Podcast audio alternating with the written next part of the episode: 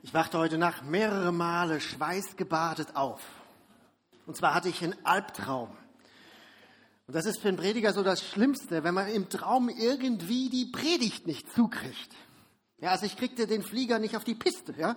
Und schweißgebadet landete ich ähm, dann irgendwann auf der Bettkante und sagte, Gott sei Dank, nur ein Traum. Jetzt habe ich mich überlegt, ist das ein prophetischer Traum für heute Morgen im CLW gewesen? Aber ich habe den ersten Gottesdienst ganz gut überlebt und da der zweite begonnen hat, hat der erste wohl auch irgendwie ein Ende gefunden.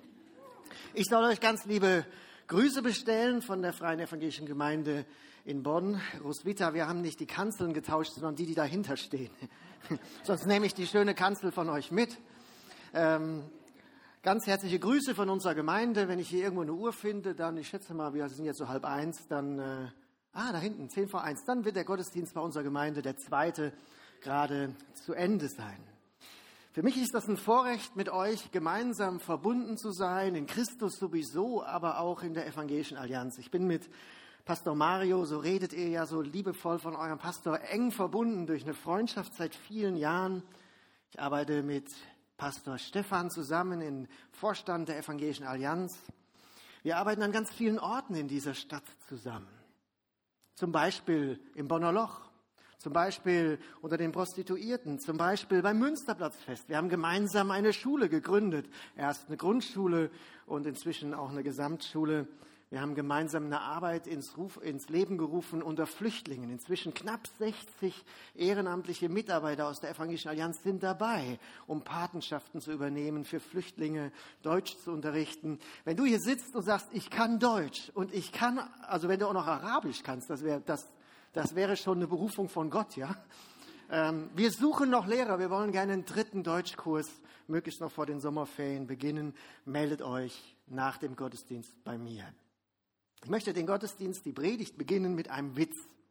Nicht nur, weil das lustig ist, sondern weil dieser Witz auch theologisch, finde ich, sehr, sehr viel zusammenfasst. Es war eine Nonne oder Diakonisse, das ist völlig egal, man erkennt die an dem weißen Häubchen. Die einen sind katholisch, die anderen sind evangelisch. Meine Kinder sagen immer Pinguine zu denen weil du so süß aussehen mit den Häubchen. Also so eine Diakonistin nach dem Krieg hat ihren ersten Dienstwagen bekommen, einen VW Käfer. War die stolz darauf. Vorher ist sie mit dem Moped da über Land gefahren, jetzt hat sie einen VW Käfer.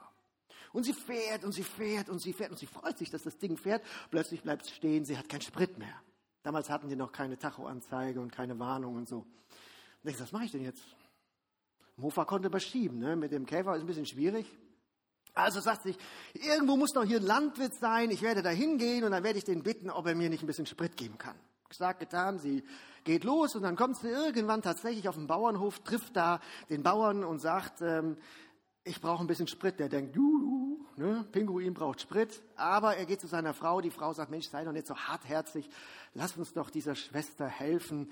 Wir haben doch noch die Nachttöpfe. Da, dazu muss man erklären, das weiß heute kein Jugendlicher mehr. Nachttöpfe hatte man früher neben dem Bett stehen, weil man nachts nicht aufs Klo kam. Also weil das Klo außerhalb der Wohnung war.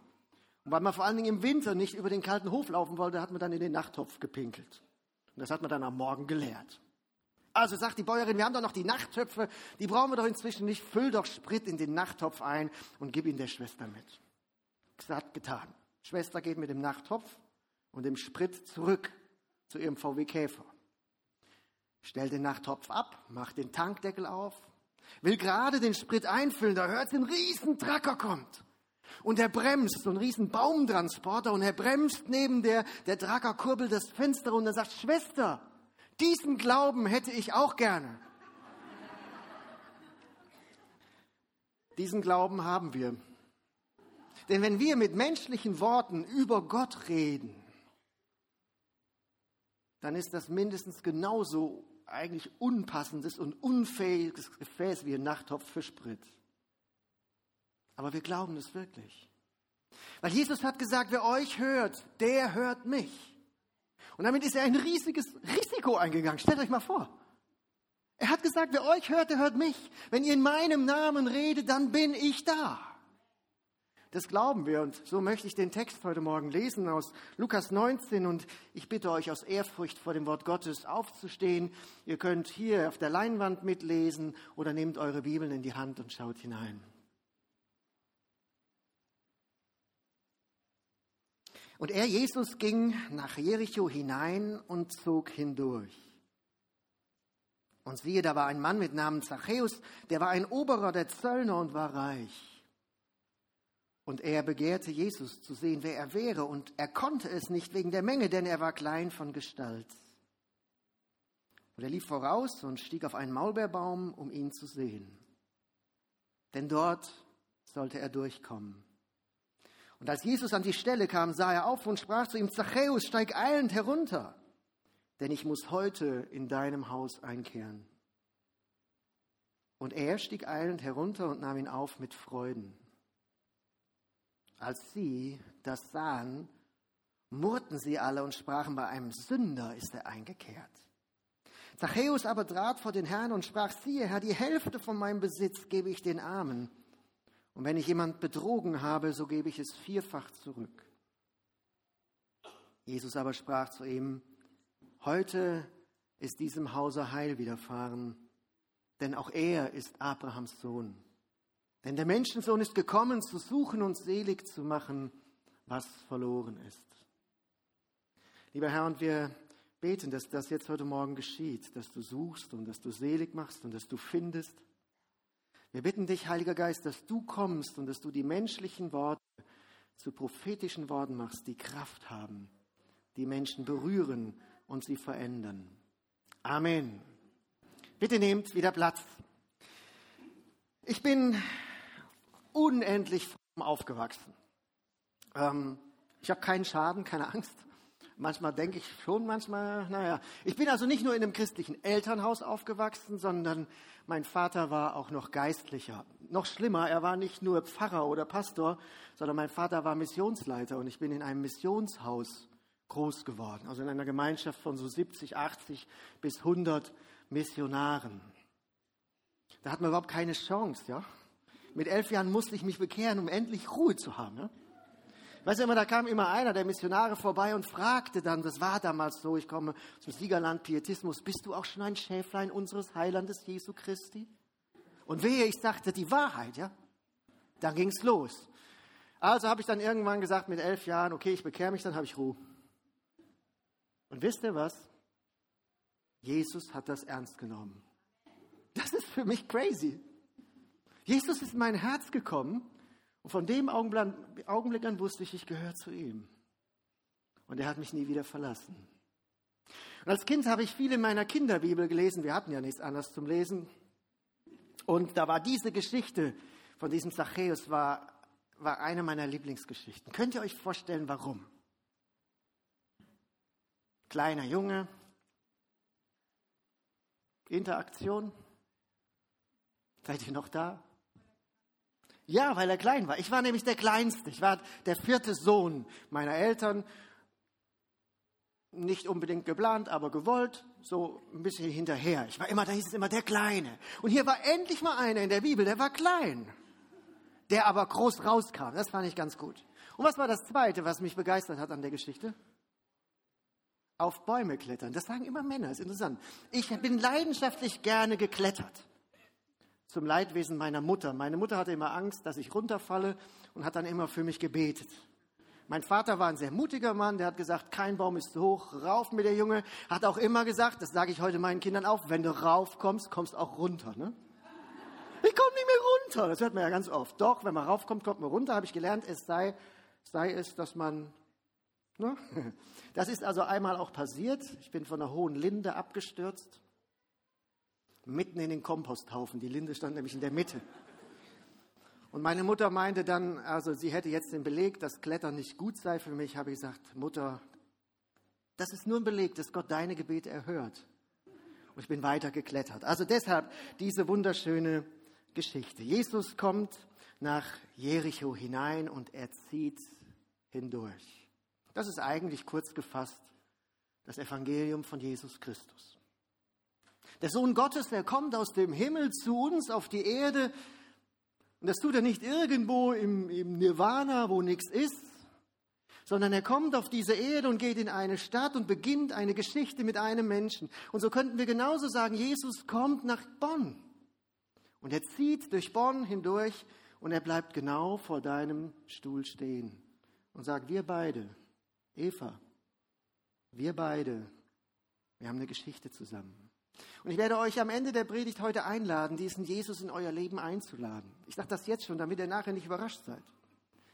Damit ihr eine Entscheidung treffen könnt. Ihr könnt die ganze Predigt jetzt überlegen. Ist, ist das für mich relevant, diesen Jesus in mein Leben einzuladen? Will ich, dass er nicht nur nach Bonn kommt, sondern will ich, dass er in mein Leben hineinkommt? Das ist die einzige Chance für dich, dass dein Leben sich verändert. Ich kann mir vorstellen, wie die Leute in Jericho sich den Mund sammelig geredet haben, ihr armen Übersetzer, ihr tut mir manchmal leid, aber ich kann nicht richtig Deutsch. Äh, die haben sich den Mund sammelig geredet über diesen, über diesen Zachäus. Sie haben über ihn gelästert. Und haben ihm vielleicht auch manchmal die Leviten gelesen. Ne? Ich habe das manchmal in der Gemeinde, dann kommen die Frommen zu mir als Pastor und sagen, Pastor, du musst mal so richtig die Leviten lesen. Mal so richtig. Ich pflege zu antworten, das haben die Leviten Jahrtausende getan, aber es hat nichts genutzt. Deshalb hat Gott sich eine neue Strategie überlegt. Und hat gesagt, es hilft nichts, wenn ich den Leuten ihre Schuld ständig vor Augen male. Das wissen sie doch. Der Zachäus wusste, was er war. Natürlich wusste er es, hat es trotzdem nicht geändert. Was die Menschen brauchen, ist eine Begegnung mit dem lebendigen Sohn Gottes. Das ist Neues Testament. Und deshalb ist das so was Besonderes, dass Jesus nach Jericho kommt und dass er zu uns hierher nach Bonn kommt. Ein erstes, Zachäus. Predigt hat, Predigt hat drei Punkte ne, für, wegen der Trinität. Erstens, Zachäus. Zachäus war ein Zöllner. Er war sogar, heißt es im Text, ein Oberer. Der Zöllner, sprich, er war der Chef der Zollstation in Jericho. Nun, der Zöllner heute ist was anderes wie der Zöllner damals. Ich weiß nicht, ob ihr schon mal einen Zöllner gesehen habt. Ja, da scheint eine Geschichte im Raum zu sein, die ist aber nicht öffentlich. Ne? Also wenn man heute einen Zöllner sieht, ist das auch nicht ganz angenehm. Mein Sohn mit 18 hatte irgendwo in Hongkong oder in China irgendwas bestellt und das war dem Zoll irgendwie verdächtig, das tickte nämlich. Und dann hat der, hat der Zoll das abgefangen und hat uns, den Eltern, eine Benachrichtigung geschrieben er war zum Glück inzwischen 18 geworden, hat uns eine Benachrichtigung geschrieben, also hier ist, äh, beim Zoll kommen Sie mal nach Beul und dann und dann und zahlen Sie pro Tag 50 Cent Lagerungsgebühr und den Zoll. Habe ich meinem Sohn gesagt, du bist 18, geh selber hin, kannst du die Suppe auslöffeln, die du dir eingebrockt hast. Also den Zoll gibt es heute auch noch. Ne? Aber der Zoll damals war noch was ganz anderes. Wir kennen im Augenblick in der Politik die Mautdiskussion. Da denken ja die Leute heute, das wäre was total Neues. Ne? Die CSU denkt ja wirklich noch, das sei ihre Erfindung. Dabei gibt es die Maut schon bei den alten Römern. Die Römer waren nämlich nicht dumm. Die Römer brauchten Geld, wie jeder Staat. Jeder Staat hat immer zu wenig Geld. Das ist, scheint auch irgendwie eine Krankheit von Staaten zu sein. Anstatt nur Geld auszugeben, was man hat, geben die es aus und machen sich dann Gedanken, wie sie es wieder bekommen. So war das bei den Römern auch. Dieses üppige Leben der Fürsten in Rom hat viel Geld gekostet und vor allen Dingen dieser, dieser römische Friede, dieser Pax Augustana, das Römische Reich hatte ja tatsächlich eine friedliche Zeit, kostete enorm viel Militärkosten. Weil man musste überall an den Grenzen starke Bataillone haben und man musste die Soldaten gut bezahlen, sonst meutern die zu schnell. Also brauchte man Geld. Es gibt mehrere Möglichkeiten, wie man Geld bekommt als Staat. Die erste? Steuern, ne? das ist ganz einfach. Habt ihr in der Gemeinde zum Glück nicht, ne? Keine Kirchensteuer. Halleluja, seid dankbar dafür. Aber das ist die erste Möglichkeit. Der, der Staat versteuert einfach alles, was wir kaufen. Mehrwertsteuer, wir sind alle daran beteiligt. Oder es gibt Abgaben. Das sind die versteckten Steuern. Ne? Also wenn du einen neuen Reisepass brauchst, dann musst du den bezahlen, 35 Euro, zumindest da, wo ich wohne. Das ist eine Abgabe. Oder wenn du ins Schwimmbad gehst, der Eintritt. Oder aber die Maut. Nun, die Römer waren nicht dumm. Und die haben diese Mautstationen immer genau da aufgestellt, wo man sie nicht umfahren konnte. Das ist ja clever. Wer von euch kennt den alten Zoll in Bonn? Ja, da kann man drüber streiten, ne? wo der wirklich war. Mehr kennen den alten Zoll nicht? Das kann doch nicht wahr sein. Kennt ihr Bonn? Das ist so eine Nachbarstadt, so im Norden, so ein acht Kilometer ähm, von euch entfernt. Da gab es eine alte Zollstation und deshalb der alte Zoll. Und zwar Vor 100 Jahren etwa musste man auf der Mittelbrücke, also wenn man von Beul nach Bonn wollte, Zoll bezahlen. Sonst konnte man nicht rüber, ja? Mir hat das noch eine alte Schwester unserer Gemeinde erzählt, die musste 10 Pfennig zahlen, wenn sie zum Gottesdienst wollte. Du kennst es auch noch. Und was hältst du? Fünf. Oh, ja, hin und zurück waren es zehn dann, ne? Okay, also jetzt kann man natürlich sagen, ja, dann umfahr doch diese blöde Brücke, nimm doch eine andere. Gab aber keine. War eine schöne Rheinbrücke, aber man musste zahlen, ne? Wird auch in Deutschland wieder kommen. Also man nimmt immer solche Stationen, wo man nicht ausweichen kann und dann kann man Zoll nehmen, nämlich in der Regel so viel wie man will. Denkt nur an die Brennerautobahn. Da sagte mir auch mal jemand, der mit uns in Urlaub fahren wollte, ja, ich spare das Geld, ich, kommst dann drei Tage später an, ne, wenn du durch die Alpen fährst. Also man nimmt immer Zoll da, wo man ihn auf jeden Fall bekommt, im Nadelöhr. Und so ein Nadelöhr war Jericho auch. Wenn man aus der Tiefebene nach Jericho wollte und jeder fromme Jude musste das dreimal im Jahr zu den Festen, der musste durch Jericho. Jericho war also so eine Gelddruckmaschine. Nun waren die Römer ganz schlau, die haben gesagt, wir stellen da keine römischen Soldaten hin, das gibt nur immer wieder Aufstände, sondern wir verpachten die Mautstation an den, der uns am meisten zahlt. Haben also eine Ausschreibung gemacht und der Zachäus hat gesagt, ich bin's, ich biete am meisten. Dann haben sie dem gesagt, okay, du kannst die Mautstation haben und du kannst den Maut selber bestimmen. Cool, ne? Du zahlst uns jeden Monat so und so viel tausend Euro Pacht, aber wie viel du den Leuten abknöpfst, das ist deine Sache. Das war so ähnlich wie in der ehemaligen DDR mit den Stasi-Leuten. Das, was die machten, war nach DDR-Recht legal und trotzdem waren sie verhasst bei den eigenen Leuten. Also Zachäus war kein einfacher Zöllner, sondern er war der Chef. Und es heißt hier, er war reich. Nun legt der Text nahe, dass dieser Reichtum keine astreine Quelle hat. Es gibt ja auch Leute, die sind reich, weil sie geerbt haben. Ja, oder weil sie fleißig waren. Oder weil sie sparsam waren. Oder, weiß ich, weil der Herr sie gesegnet hat.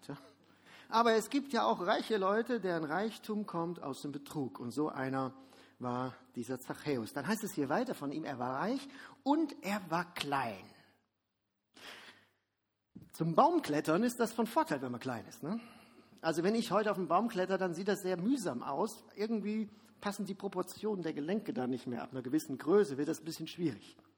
Wenn man Kreisläufer ist in der Handball-Nationalmannschaft, ist das von Vorteil, wenn man klein ist. Ja, dann kann man unter den Armen der Gegner durchlaufen. Wenn man allerdings Basketball spielt und ist so ein laufender Meter, dann ist das vielleicht nicht so gut. Er war klein. Und das war ein Problem, denn er wollte Jesus sehen. Er sehnte sich danach, Jesus zu sehen. Jetzt wusste er, die Leute bilden dann an der Straße so ein Spalier, nur wie bei, wie bei uns Karneval, ja? Und jetzt ist der Meter 50 in der dritten Reihe und sieht nichts. Das ist doof. Ich war mal mit meinem Sohn am Marktplatz in Bonn. Seit 17 Jahren sind wir hier in Bonn, bin ich Pastor. Mein Sohn war damals anderthalb Jahre alt und Helmut Kohl kam zu Besuch nach Bonn. Helmut Kohl war mal ein Kanzler der Bundesrepublik Deutschland. Das muss man heute ja inzwischen sagen, nachdem das nächste Dino regiert. Ich hatte also die Überzeugung, mein Sohn muss Kohl sehen. So, der ganze Marktplatz war voll, ging nicht. Ne? Er guckte immer nur den anderen Leuten in den Hintern. Das interessierte ihn aber auch nicht. Also habe ich ihn auf meine Schulter gehoben, damit er einmal Kohl sehen kann. Das war der Wunsch von Zachäus, einmal Jesus sehen. Er sehnte sich danach, Jesus zu sehen. Auf die Idee sind die anderen gar nicht gekommen in, in Jericho, dass der danach sich sehnen könnte, Jesus zu sehen. Das war doch ein Betrüger. Vielleicht kennst du auch so Leute, wo du sagst, die passen überhaupt nicht in mein frommes Bild, überhaupt nicht.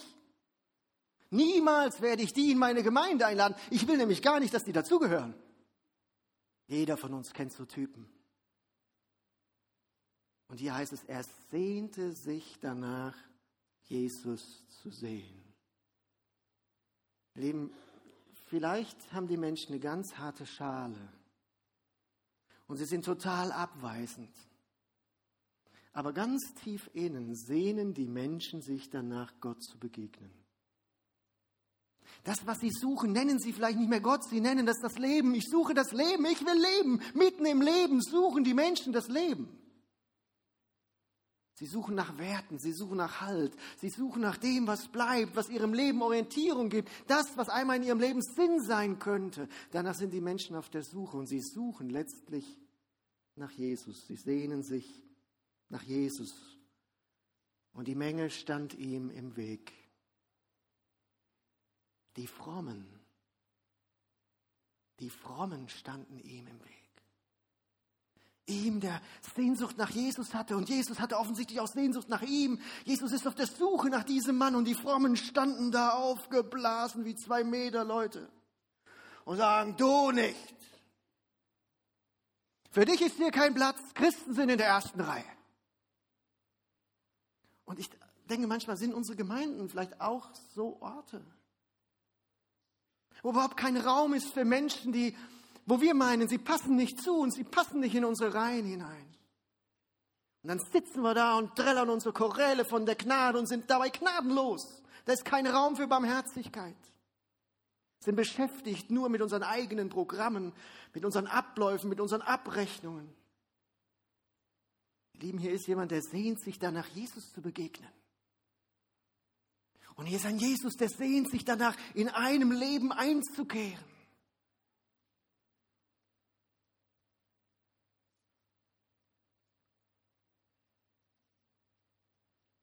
Klein, aber oho.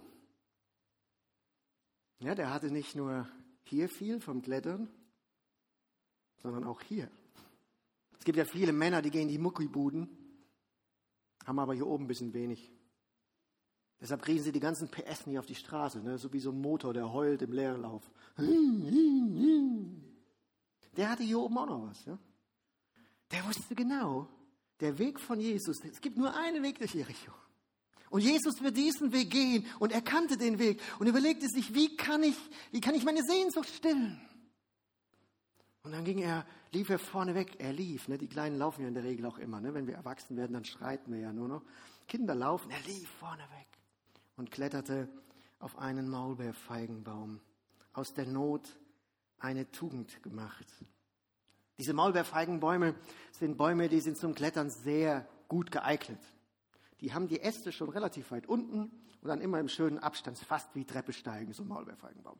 Und haben so ganz tolle, weit ausladende Äste. Jetzt stellt euch vor, das ist die Straße von Jericho und hier stehen Bäume und da stehen Maulbeerfeigenbäume und vielleicht schließen die sich oben sogar zu einem grünen Dach.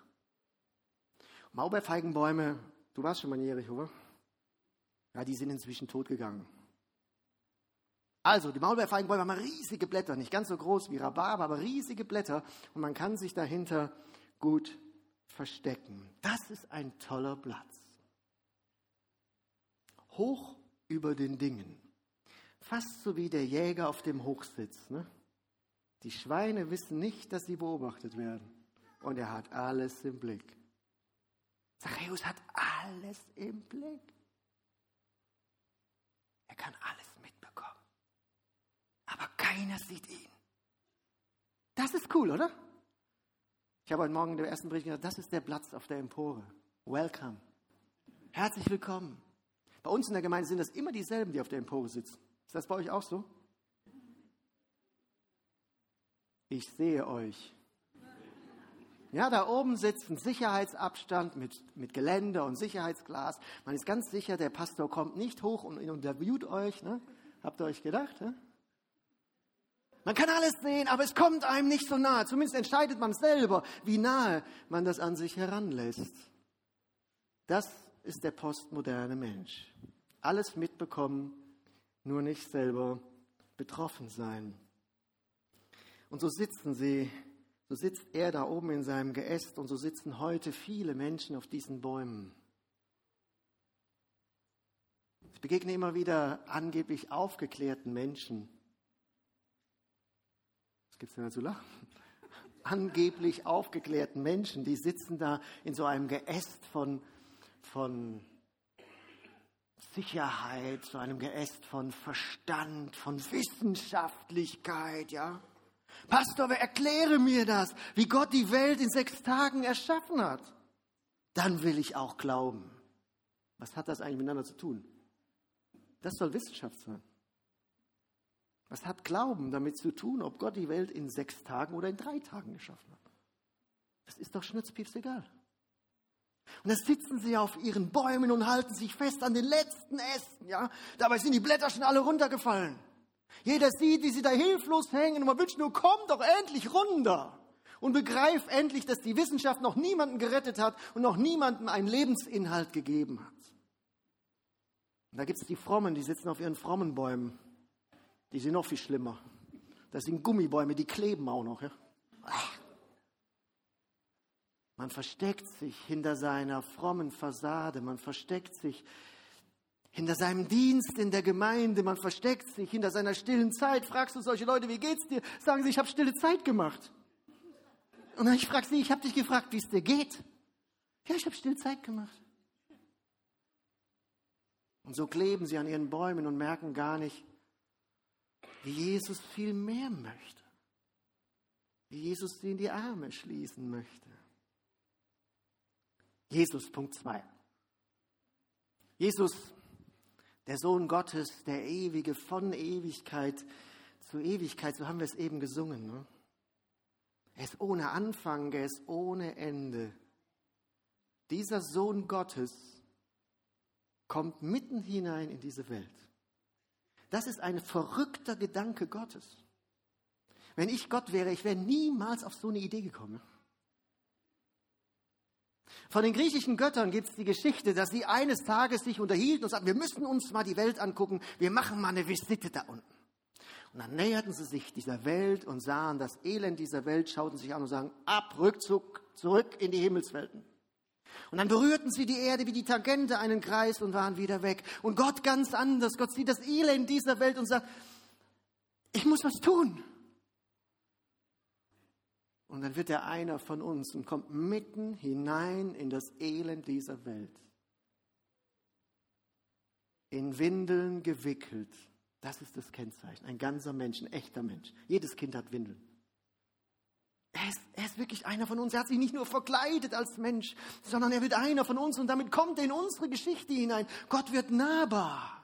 Der allmächtige, ferne, der unheimliche, der heilige Gott wird nahbar und du kannst an ihn glauben, du kannst ihn berühren, du kannst an ihm zweifeln, du kannst Erfahrungen machen, du kannst dich auch an ihm reiben. Gott kommt uns nahe. Und damit kommt Gott in unsere Geschichte hinein. Gott kommt damals nach Jericho. Das ist eine Stadt, die hat es gegeben. Und als er kam, gab es ein Datum. Und so gibt es ein Datum in deinem Leben, wenn Gott in dein Leben hineinkommt. Gott möchte sich verbünden mit deiner persönlichen Geschichte. Er ist nicht nur der Schöpfer. Und immer da, wo Gott in Raum und Zeit kommt, da geschieht etwas. Die Menschen stehen daneben, die Welt steht daneben, reibt sich die Augen und versteht es nicht. Da war Jesus vorher in Jericho und hat einen Blinden geheilt. Und die Menschen sagen, das geht doch nicht, der war doch blind. Aber da, wo Ewigkeit und Raum und Zeit kommt, da werden Menschen geheilt. Können Lahme plötzlich gehen. Da können Gebückte wieder aufrecht sein. Da können gedemütigte Frauen wieder endlich ihr Frau sein leben, weil ihnen Vergebung zugesprochen wird. Da kommen Menschen zum Glauben. Jeder Mensch, der glaubt. Und ich hoffe, es sind heute Morgen ganz viele hier. Wenn du an Jesus glaubst, dann bist du ein Zeichen, dass Ewigkeit in Raum und Zeit gekommen ist nämlich in deinem Leben. Gott hat durch Jesus in dein Leben was hineingelegt, das kann dir niemand nehmen, selbst der Tod nicht. Da ist Ewigkeit in dir. Das ist dieses Wertvolle, was wir ewiges Leben nennen. Jesus kommt nach Jericho, das Ewige kommt in Raum und Zeit und die ganze Stadt steht spalier. Die ganze Stadt war auf den Beinen. Ihr müsst euch das wirklich so vorstellen wie Karneval in Bonn. Ja, also als Jesus nach Jerusalem kam, haben die einen gesagt, wir sind dabei und die anderen sind verreist. Ja? Die Gemeinde. Nein, okay. Die ganze Stadt war auf den Beinen. Denken wir an die Speisung der 5000. Wollt ihr als Gemeinde so groß werden? 5000 Männer in der Männerarbeit? Die Frauen haben sie ja damals nicht mitgezählt. Wow. Denkt groß als Gemeinde, bitte denkt groß. Denn Jesus denkt groß. In dieser riesigen Menschenmasse plötzlich geht es nur noch um den einen. Das fasziniert mich am Evangelium immer wieder. Da ist die Rede von einer riesigen Menschenmasse und plötzlich wendet Jesus sich einem Einzelnen zu und sagt, Eva, jetzt kannst du dich umgucken, der meint bestimmt den, der neben dir sitzt. Ne? Nee. Dieser Name macht dich unverwechselbar.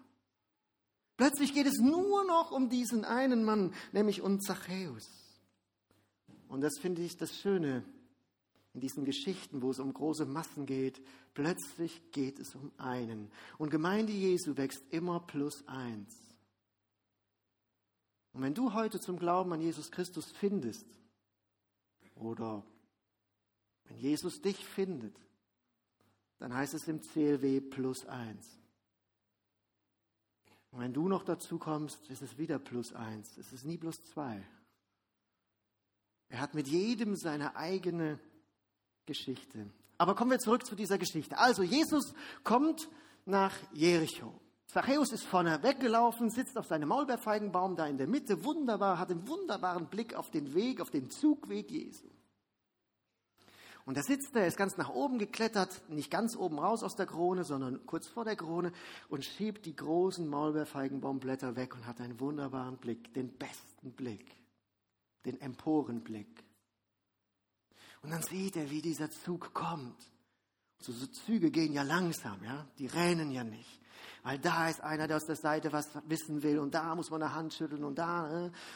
Und dann sieht er, wie dieser Zug immer näher kommt, ganz langsam. Und dann erkennt er schon, Mensch, das muss Jesus sein. Da ist einer mit Zwölfen außenrum, der ist in der Mitte und er bewegt sich vorwärts. Wow, endlich mal Jesus sehen. Dann kommen sie immer näher, immer näher und dann wird dieses Fenster immer kleiner. Ne? So langsam lässt er den Rollladen runter. Weil er will ja nicht gesehen werden. Und am Ende bleibt das Loch so klein, dass er noch alles sehen kann, aber man sieht ihn nicht. Und dann ist Jesus fast zum Greifen nah. Ihr könnt, fast von oben ihn berühren. Da bleibt Jesus stehen.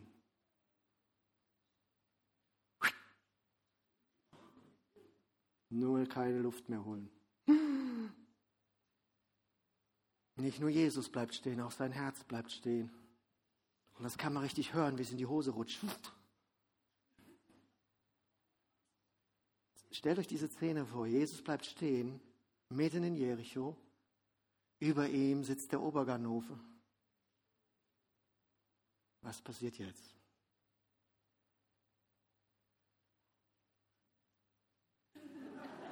Hey! Sei froh, dass du nicht zu unserer Gemeinde gehörst. Dann wäre das Handy jetzt weg. Nein. Was passiert jetzt? Zachäus! Ey, woher kennt ihr meinen Namen? Zachäus, ich weiß, du bist da oben, komm!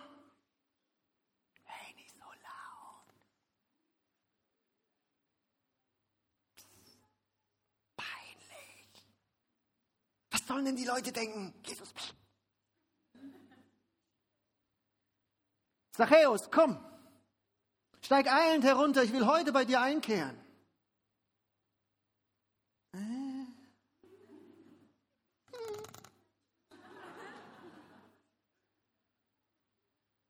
Woher kennst du übrigens meinen Namen, Jesus? Tja. Weißt du, was das heißt? Jesus hatte mit dem Zachäus schon eine Geschichte, als Zachäus noch nichts davon wusste.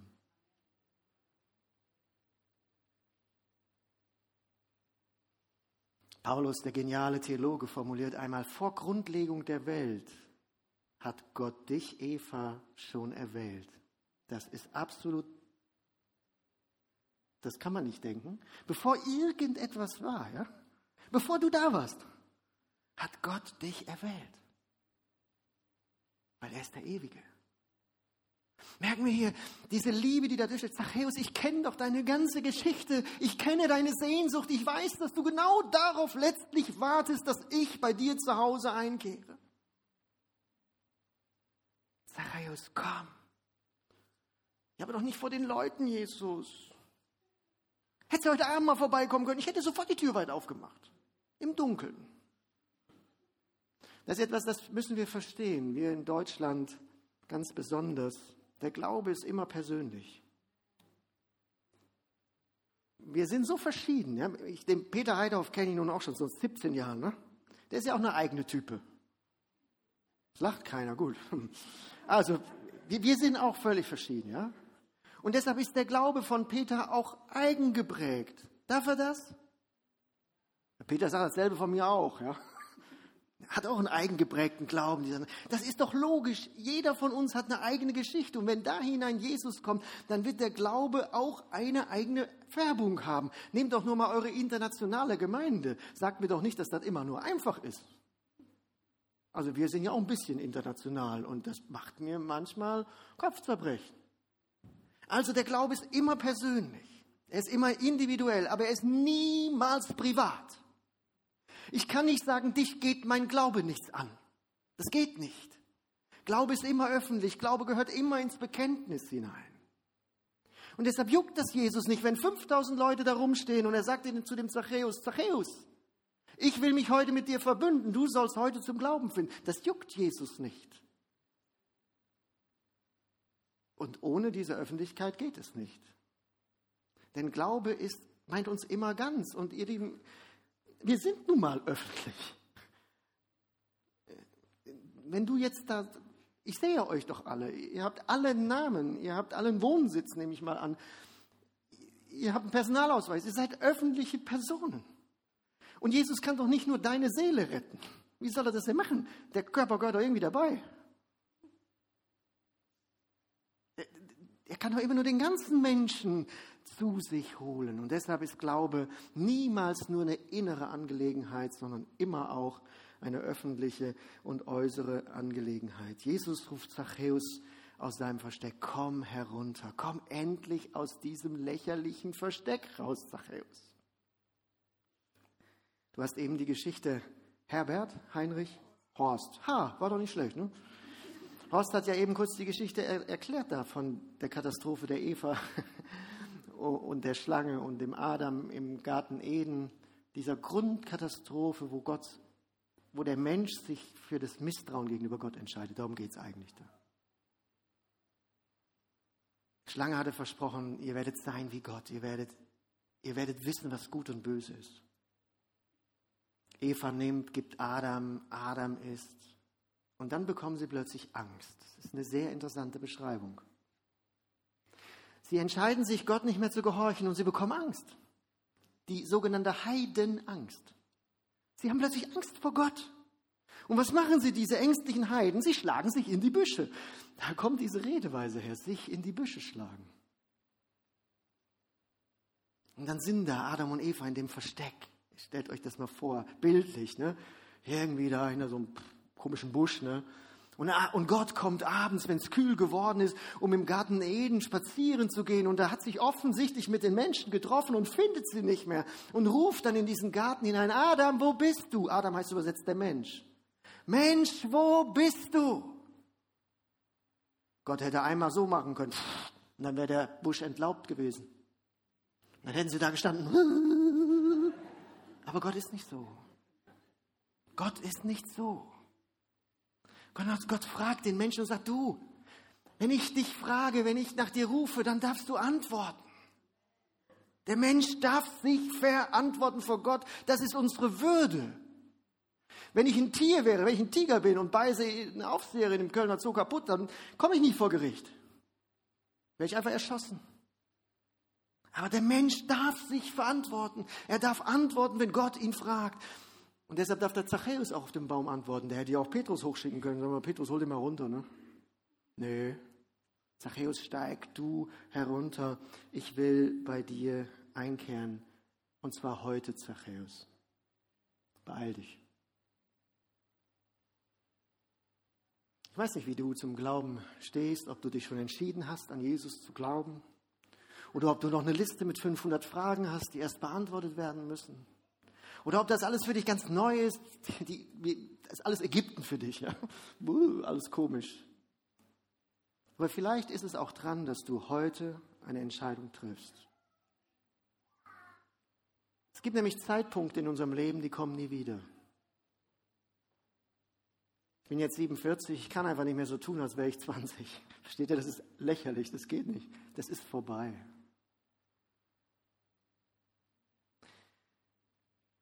Bevor ich meine jetzige Frau kennenlernte, hatte ich zwei anstrengende Beziehungen. Es lag an mir auch, glaube ich. Und äh, ich habe gesagt, also bei der dritten muss das jetzt klappen. Also ich, das nochmal schaffe ich nicht, da gehe ich tot. Und ähm, da haben wir gedacht, gut, du musst jemanden fragen. Du musst jemanden fragen, der dir raten kann. Und da ich eine gute Beziehung zu meinem Vater hatte und meine jetzige Frau Andrea bei meinem Vater ein FSJ machte in dem Missionshaus, habe ich mich einfach bei ihm angemeldet und habe gesagt, Daddy, ich muss mal mit dir reden. Und äh, da ging das immer sehr direkt mit uns beiden, sagte, was ist los? lang nicht drum rum, in medias res, was los, sag ich du. Du kennst die Andrea, du kennst mich, du weißt um meine Berufung von Gott in den vollzeitlichen Dienst. Kannst du dir sie als meine Frau und als deine Schwiegertochter vorstellen? Da erhellte sich sein Gesicht und er sagt, der Junge schlag zu. Schnell. Ich sage, warum schnell? Ich beobachte da was, sei schneller. Und ich war schnell. Versteht ihr, es gibt Augenblicke, die kommen nicht wieder. Und solche Augenblicke gibt es auch in unserem geistlichen Leben. So Zeitpunkte, die Gott uns schenkt, wo wir Dinge klären müssen. Und ich lade euch ein, heute diese, genau diese Entscheidung zu treffen. Jesus kommt zu dem Zachäus und sagt ja nicht, du Zachäus, ich würde gerne mal mit dir die Bücher angucken, da im Zollhaus. Er sagt auch nicht, Zachäus, ich möchte gerne mal mit dir zu Hause über deine Vergangenheit reden. Sondern er sagt, Zachäus, ich will in deinem Haus einkehren. Ich will als Heiland zu dir kommen. Ich will mit ausgebreiteten Armen zu dir kommen. Ich will nichts lieber, Zachäus, als dass du zu mir gehörst. Da gibt es doch nichts zu warten. Worauf wartest du noch? In der Offenbarung heißt es an einer Stelle, dass Gott vor der Tür steht und anklopft. Und auch da tritt er die Tür nicht ein, sondern er wartet, dass ihm aufgemacht wird. Und er, wenn mir jemand die Tür öffnet zu ihm, werde ich hineinkommen und ich werde bei ihm bleiben. Ich werde bei dir bleiben. Vielleicht kannst du dir das überhaupt nicht vorstellen. Wir, wir sind ja gute Theaterspieler, ja? Auch in den Gemeinden. Wir spielen nach außen heile Welt und in uns ist alles kaputt und du sagst, du kannst, ich kann mir das nicht vorstellen, dass Jesus in diesen Tempel einziehen will. Ich habe eine 16-jährige Tochter. Tolle Tochter. Wenn sie das auf dem Band hört, kriege ich Ärger, aber sie ist trotzdem toll. Aber sie hat ein Zimmer, das gleich der Schöpfung nach 1. Mose 1.1, To'o Babo'o. Es wurde wüst und leer. Leider nicht leer, sondern wüst eigentlich nur. An der Tür steht ein großes Schild, betreten verboten. Meine Frau hält sich auch daran, ist auch besser. Aber ich halte mich nicht dran. Ich bin der Vater, ich habe Sonderrecht. Und dann klopfe ich und ähm, ich warte nicht immer, bis das hereinkommt. Weil ich muss sie ja morgens auch wecken für die Schule. Ich klopfe und dann mache ich die Tür auf und dann denke ich, oh, lüften. Oder dann will ich zu dem Bett, ich will sie ja nicht anschreien, ja. Dann, die Tür geht gerade auf, so, so ein Spalt, ne? danach ist, klemmt sie schon. Und dann, dann geht man da rein und, also sie muss auch hochintelligent sein, in sowas leben zu können. Ich habe große Hoffnung für sie, sie wird im Leben Karriere machen. Dann geht man da über ein Häuflein Wäsche und hier sind die Turnsachen und so gebe ich mich dann an ihr Bett und wecke sie und es ist ihr peinlich, ich weiß das. Und jetzt stell dir vor, Jesus kommt in deine, dein Leben hinein? Was findet er davor? Und Jesus sagt, Zachäus, ich komme. Und ich werde bleiben. Du musst mir nicht erst beweisen, dass du das geregelt kriegst. Wir kriegen das nämlich nicht geregelt. Wir kriegen das nicht selber geregelt. Ich komme. Und ich bleibe bei dir. Und ich fange an, mit dir dieses Zimmer aufzuräumen. Übrigens nach dem Tempo, was wir vorgeben. Ecke für Ecke. Wenn er fertig ist, fängt er vorne wieder an. Die Frommen regen sich tierisch auf. Ja. Sie murrten. Das heißt, sie waren aufgebracht. Er ist mit einem Sünder. Ach, welche Überraschung. Zachäus ist ein Sünder. Und Jesus sagt, diesem Hause ist Heil widerfahren. Er sagt nicht nur Zachäus ist Heil widerfahren, sondern Zachäus und seiner Frau und seinen Kindern und seinen Nachbarn und seinen Kollegen. Weil mit Zachäus so ein Brückenkopf des Evangeliums plötzlich in dieser gottlosen Welt ist. Vielleicht denkst du jetzt an deine Familie. Ich bitte dich, nimm diese Verheißung mit aus diesem Gottesdienst. Du und dein Haus. Dir und deinem Haus ist Heil widerfahren. Denn auch er ist Abrahams Sohn. Stell dir den schlimmsten Gauner vor. Er ist Abrahams Sohn, weil die Verheißung des Glaubens ihm gilt. Und nun lasst uns miteinander beten und ich lade euch ein. Wir schließen unsere Augen und ich lade euch ein, diese Entscheidung zu treffen, diesen Jesus in euer Leben hinein einzuladen. Zum allerersten Mal vielleicht. Vielleicht auch erneut. Wir schließen unsere Augen und neigen uns. Jesus, ich danke dir, dass du in diese Welt gekommen bist, dass du in mein Leben gekommen bist. Und ich danke dir, dass du der Heiland bist und als Heiland zu mir kommst. Danke, dass du am Kreuz alles für mich gut gemacht hast. So lade ich dich ein, als Heiland in mein Leben zu kommen. Ich bekenne dir meine Schuld. Und ich gebe sie dir. Und ich wünsche mir, Jesus, dass du mein Leben so gestaltest, wie du das möchtest. Du sollst Herr sein über mein Leben. Komm in mein Leben. Und wenn wir weiter beten, frage ich dich, willst du diese Entscheidung heute treffen? Dann zeig das mit einem kurzen Handzeichen. Ich möchte gerne noch für dich beten und dich segnen.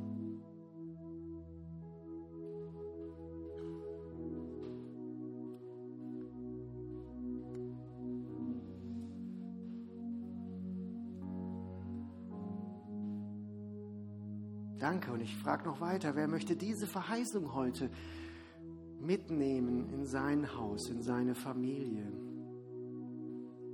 Und will seine Familie unter diesem Gesichtspunkt sehen. Dir und deinem Hause ist Heil widerfahren. Wenn du das möchtest, dann lade ich dich nochmal ein, ein kurzes Handzeichen zu geben.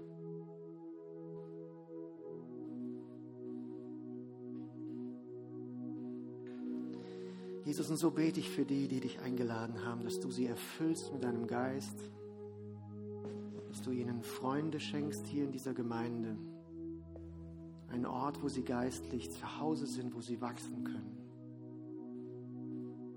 Und ich bete für die, die sich gemeldet haben, weil zu Hause sie das Unheil sehen. Und ich bitte dich, dass du durch sie Heil in dieses Haus bringst, in diese Familie und dass du ihnen dafür die Augen öffnest. Amen.